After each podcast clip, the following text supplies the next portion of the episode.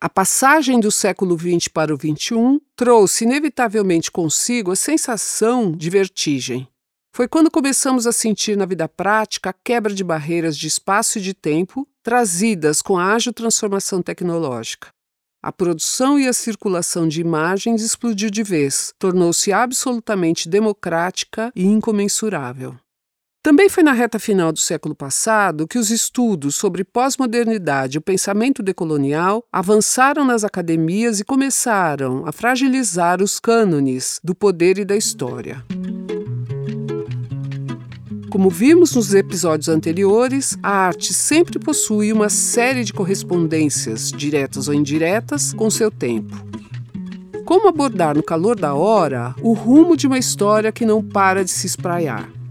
Neste último episódio da Arte Meio Tempo, que foi a primeira temporada de podcast da SP Arte, vamos tratar em perspectiva já histórica um evento bastante recente e importante para a arte brasileira para, a partir dele, discutirmos como compreender o estudo da história hoje.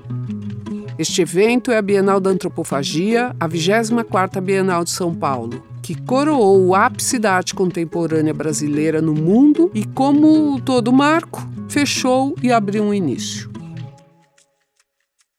Mirtes, em nosso sexto episódio, a gente vai tratar de um tema bastante parecido com o nosso primeiro, né? Porque vamos falar bastante da Bienal de São Paulo, da 24ª edição, e também até citar uma ou outra Bienal.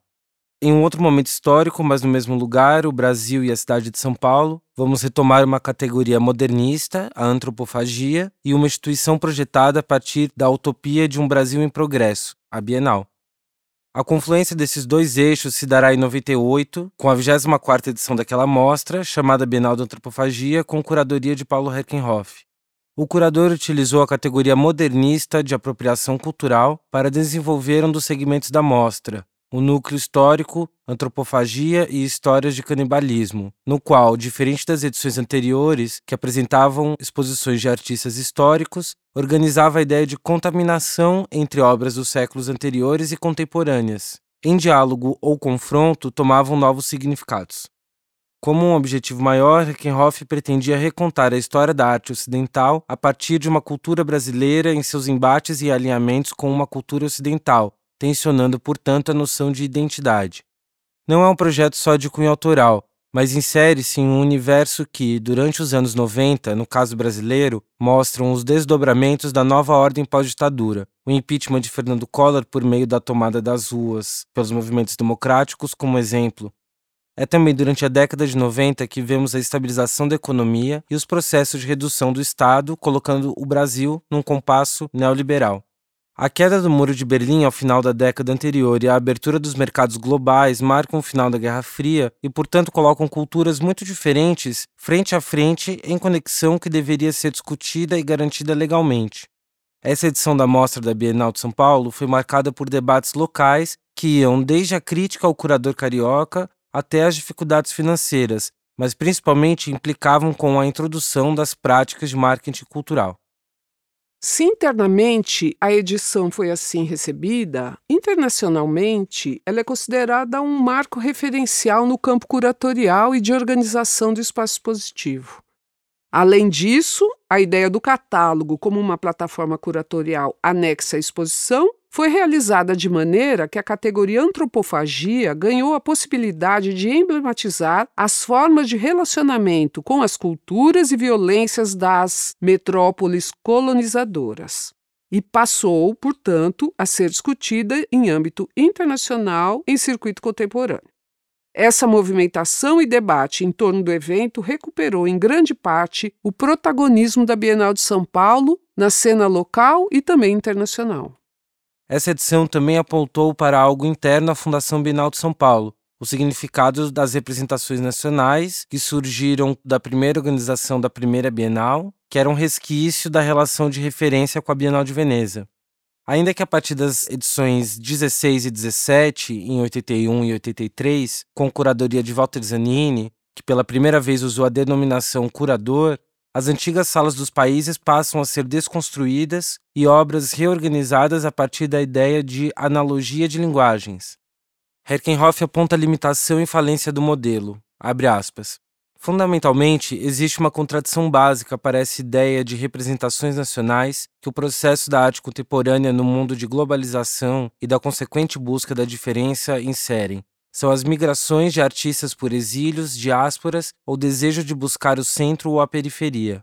Na experiência de individualidades, é difícil falar de um artista como representante nacional. No catálogo da exposição Information, Elliot Sick e Cildo Meirelles, dois artistas brasileiros, escreveram sem consulta mútua algo semelhante e pertinente para essa problemática que por ora se enfrenta na Bienal de São Paulo. Cildo afirmou: Estou aqui nessa exposição não para defender uma carreira ou nacionalidade, enquanto Hélio declarou: Não estou representando o Brasil ou qualquer lugar. No entanto, ainda na 24ª, a perspectiva diplomática continuava a valer, com obras e artistas indicados por representantes de países. Essa relação terceirizada da Curadoria Geral só será finalizada com a 27ª Bienal, denominada como Viver Junto com Curadoria de Lisete Lanhado em 2006, estabelecida a partir de um debate que afirma a dificuldade de definições identitárias rígidas, a curadoria trouxe para a arena da exposição a discussão sobre as definições de arte e provocou um movimento para fora do pavilhão, exibindo trabalhos na periferia ou mesmo promovendo residências internacionais no Acre, como forma de deslocamento do eixo hegemônico local. Como inovação expositiva e curatorial, a 27ª realizou uma bateria de seminários antes da inauguração da exposição como forma de preparação para um debate que se abria com as obras. Ao final da exposição, também ocorre uma crise institucional, desdobramento de uma crise econômica.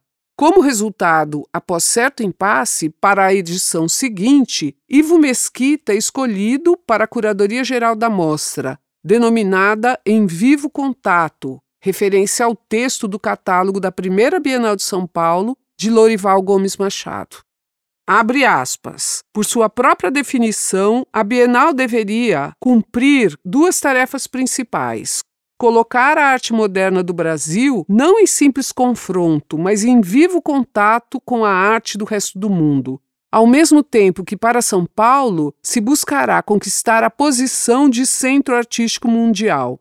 Era inevitável a referência a Veneza, longe de fugir-se a ela. Procurava-se tê-la como lição digna de estudo e também como estímulo encorajador. Palavras de Lorival Gomes Machado no catálogo da primeira Bienal. Duas foram as polêmicas que marcaram essa edição. A primeira, que leva ao fato de ser conhecida também pelo nome de Bienal do Vazio, ao manter o segundo andar do pavilhão inteiramente vazio, como um emblema da crise conceitual e econômica da instituição, e a segunda, a invasão de cerca de 40 pichadores que marcaram parte do guarda-corpo das rampas do pavilhão. Impedidos pelos seguranças e com a prisão de uma das artistas por 54 dias, abre-se um amplo debate público sobre a elitização da instituição e sobre suas limitações na incorporação e diálogo com a arte produzida fora dos circuitos estabelecidos. Afinal, o que é arte e o que não é? O que é crime? Uma manifestação cultural fora dos espaços estabelecidos está fora do debate artístico? O que e quem define essas categorias? Quais são os critérios? Questões que desde o início do século XX já eram trazidas pelas vanguardas europeias. Mirtes, vamos comentar um pouco essa 24ª Bienal com esse tema da antropofagia. Você falou sobre um conceito de contaminação na maneira de expor os trabalhos reformulando a ideia do núcleo histórico, que era meio já uma tradição ali na Bienal. Qual foi a grande proposição do Paulo Herkenhoff nessa curadoria e com esse conceito especificamente? A ideia de contaminação, ela é, na realidade, a explicitação talvez de um princípio curatorial. Obras em relação se transformam. Ou melhor, nós espectadores, quando observamos as obras que conhecemos dos livros, por exemplo, em situação expositiva, podemos ter insights, alterar a nossa interpretação dessas obras por causa do entorno, tanto outras obras como o próprio espaço positivo, janelas, por exemplo, que mostrem a cidade. Então, a ideia de contaminação, aqui reforçada pelo Paulo Herkenhoff, exatamente buscava criar novas possibilidades interpretativas para as obras que já estariam eleitas em função da questão da antropofagia, né, do conceito antropofágico. Um exemplo muito bom é o espaço no qual a curadoria instala uma série de obras que vão se alterar mutuamente né, em confronto ou em diálogo. Então, nós tínhamos um setor de obras de Francis Bacon, esse artista do expressionismo inglês, que mostram o dilaceramento emocional e social histórico dos indivíduos, em confronto com a obra de Pedro Américo, Tiradentes Esquartejado, do século XIX. Aqui nós temos uma dupla operação. Uma mostra o esquartejamento emocional e a outra mostra o esquartejamento físico dessa personalidade Tiradentes. Essa dupla operação que eu estou comentando é que, além de possibilitar esse diálogo, o trabalho do Pedro Américo, colocado numa exposição de arte contemporânea, tem uma certa provocação, já que a arte acadêmica, além de tudo, é considerada uma arte menor diante da força do modernismo brasileiro. Então, Paulo Herkenhoff, com essa ação curatorial, coloca uma obra que supostamente ou inicialmente estaria fora da ideia de arte contemporânea, arte moderna, arte que interessa, né? Ele coloca uma arte acadêmica desqualificada pelo modernismo brasileiro, em embate com uma obra contemporânea e de inserção internacional. Então não é pouca coisa. Ainda na vizinhança, né, nesse diálogo forte entre corpos dilacerados, angustiados, com este peso simbólico, nós vamos encontrar um exemplar das trouxas ensanguentadas do Arthur Barrio. Um trabalho dos anos 70, que falamos num episódio anterior, que surge no contexto da ditadura, dos corpos dilacerados pela violência policial e da ditadura, que são reapresentados aqui em outro contexto. Então, o que a gente percebe bastante é que o que talvez tenha atraído muito os olhos e as atenções de outros países, de outros pesquisadores da arte para essa Bienal, seja que o, o Paulo Herkenhoff utiliza o conceito de antropofagia como uma chave curatorial e não um movimento artístico. Quer dizer, ele não está trazendo uma característica intrínseca à arte brasileira. Ele está, na verdade, estabelecendo um método curatorial, um projeto um mecanismo curatorial, um conceito curatorial. É mais ou menos isso, então. Tem uma questão importante que no início dos anos 90, principalmente nos Estados Unidos, há uma discussão muito forte sobre multiculturalismo. Essa é a discussão daquele momento, em função muito de acontecimentos, principalmente em Los Angeles. Em 1991, um preto, Rodney King, foi surrado por policiais e esses policiais depois foram liberados dessa acusação. Eles foram considerados inocentes. Isso gerou uma grande comoção. E o que vai acontecer é uma noite de terror em Los Angeles, porque as pessoas se revoltam com essa decisão. Esse acontecimento vai gerar um debate no início dos anos 90 sobre multiculturalismo, né? uma espécie de forma jurídica de se lidar com a diferença que foi encontrada por aquele país diante dessas diferenças que se transformaram em desigualdades na sociedade norte-americana. Então, no final dos anos 90, o que nós temos é um debate sobre as diferenças culturais. E Paulo Herkenhoff Certamente esse não é o único motivo, porque podemos observar em vários depoimentos posteriores o quanto ele está preocupado em dar centralidade para a própria história da arte brasileira dentro da Bienal e não trazer simplesmente uma movimentação internacional, né, uma questão internacional para se tratar aqui. E ele tem várias possibilidades, e ele escolhe a antropofagia pensando que depois poderia trabalhar o tropicalismo. E nesse sentido é bem o que você fala. É o conceito escolhido para servir para uma discussão sobre a diferença entre culturas e principalmente entre culturas que não se relacionam de forma igual. Né? não é uma, uma troca como o canibalismo europeu, né, o canibalismo cultural europeu proposto pelo Francis Picabia no início dos anos 20, propunha a diferença e a troca entre iguais, culturas diferentes, porém sem hierarquia. O Oswald percebe isso e cria a antropofagia brasileira, Paulo Herkenhoff recupera a antropofagia brasileira, esse, a ideia do movimento é deixada de lado, mas a operação, como você usou, uma metodologia para compreender diferenças culturais. E por isso, a questão da antropofagia, como essa espécie de, de chave interpretativa dessas relações, faz muito sentido internacionalmente quando está se discutindo a diferença de cultura. E passa a haver uma discussão internacional se a antropofagia serviria para todas as relações entre metrópole e colônia. Obviamente que não. No entanto, fomenta um debate internacional que até os dias de hoje continua a ter uma ressonância. Felipe, a Bienal da Lisete Lanhado trouxe uma discussão muito forte sobre obras porque ela vai uh, exatamente discutir uma certa estetização da exposição, né, da arte realizada naquele tempo, da não realizada também. Você tem alguma coisa a me dizer sobre algumas das obras apresentadas? Antes de comentar um trabalho, eu queria trazer alguns outros pontos que envolvem essa edição da Bienal que são muito importantes. O primeiro deles é que a 27 é a edição que, de vez, consegue dissolver as categorias de representações nacionais na montagem da Bienal de São Paulo.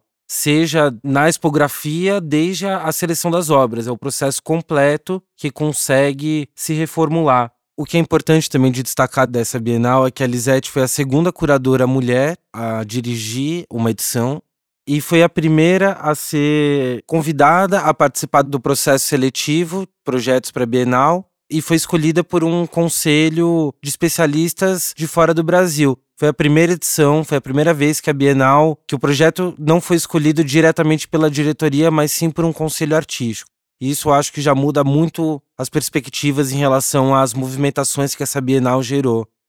E um trabalho que eu gostaria de comentar, como você perguntou, que pode ser até um, um paralelo, um efeito paralelo a, a, a essa seleção diferenciada dessa edição, é um trabalho do Marcelo Cidade chamado Fogo Amigo.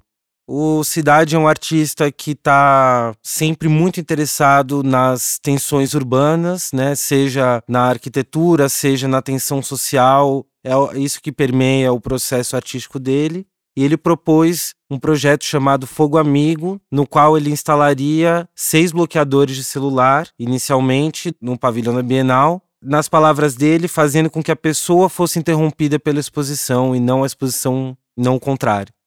Esse trabalho foi rapidamente censurado ali pela direção, dizendo que ele não poderia intervir na liberdade de comunicação das pessoas, mas a gente sabe que a arte, os artistas encontram caminhos e ele, na inauguração, encontrou uma brecha e carregou consigo um bloqueador de celular escondido na mochila e conseguiu realizar a ação dele de, de outra maneira. Acho que é um trabalho emblemático porque ele é reflexo dos embates que podem existir entre produção artística e o lugar institucional. Eu estava pensando aqui que essa questão da representação nacional, que você lembrou bem, ela, num certo sentido, estabelece um diálogo forte entre essa Bienal 27 e a 24 do Paulo Herkenhoff. Porque se o Paulo Herkenhoff está exatamente, né, se a curadoria proposta estava tentando discutir a questão da diferença que vai se transformando numa desigualdade neste caráter colonial, a partir de uma perspectiva colonialista e dos resquícios, desdobramentos dela, quando a Lisete Lanhado estabelece o rompimento dessa forma de atuar a partir das representações nacionais, ela está ali colocando mais um nó né, na discussão sobre identidades. Eu acho que isso é um, um, algo importante, né, identidade cultural, porque o tempo todo, a partir de obras escolhidas, a partir de relações entre obras, ela também vai criando a dificuldade para o visitante, para o observador, de pensar identidade cultural de forma fixa. O tempo todo nós vamos encontrar trabalhos que vão exatamente burlar essa hum, facilidade muito equivocada de determinar essas identidades. Como exemplo, também daria o trabalho da Harlem Shibley. Harlem Shibley é uma fotógrafa que trouxe fotos, uh, chamava LGBT Eastern, que são fotografias de travestis palestinas que vivem em Haifa, em Israel. Então, são figuras que transitam, que trocam o, o, seu lugar de nascença, a possibilidade de identificação jurídica, muitas vezes, e até cultural, em função de um desejo, em função de um projeto de vida que foge da cultura tradicional a Lisette está propondo nessa Bienal exatamente derrubar a questão das representações nacionais. Então, os artistas não representam nações, mas eles estão ali em função das, das questões que eles trazem. E quando ela foi encontrar com a Arlam Shibley para conversar da possibilidade de participar da Bienal, a exigência da Arlam Shibley é que tivesse lá o nome Arlam Shibley, cidade, né? Coloca ali nome do artista, cidade que ele vive, sei lá, ano que nasceu, alguma coisa desse tipo, dependendo da, da etiqueta. E ela exige que fique escrito assim: Arlam Shibli, Haifa, Palestina. Ao invés de ter o nome do país Israel, ela exige que seja Palestina. O que vai dando é, mais ambiguidade a, a essa questão cultural, né?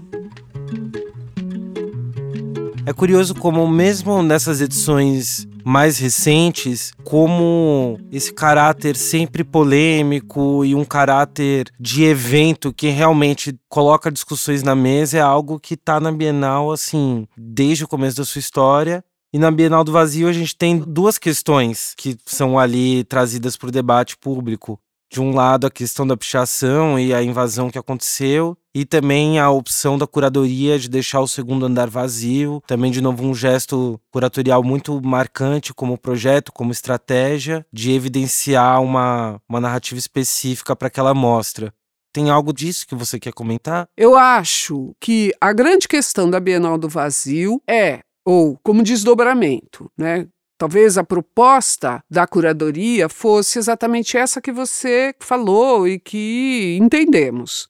Mostrar a questão institucional, tentar mostrar, por meio até do nome em vivo contato, a importância dessa instituição. As pessoas falam muito que no Brasil não temos instituições culturais fortes. No entanto, essa Bienal aqui tem tempo suficiente, a Fundação Bienal tem tempo suficiente para, mesmo que haja discordância em relação ao que ela apresenta, para se consolidar como um projeto, como um projeto que vai se desdobrando no tempo. Acho que ela chama atenção para isso, chama atenção para uma certa instrumentalização também dessa instituição em função de interesses diversos, não, não importa uh, exatamente quais, porque são tantos ao, ao longo do tempo, né? Se a gente pensar no próprio Titilo, né, que vai mudando o sua perspectiva sobre como é essa fundação ou como esse evento deveria se desdobrar e acontecer, é, em função de, seu, de, suas necessidades, né, de, sua, de seu projeto empresarial.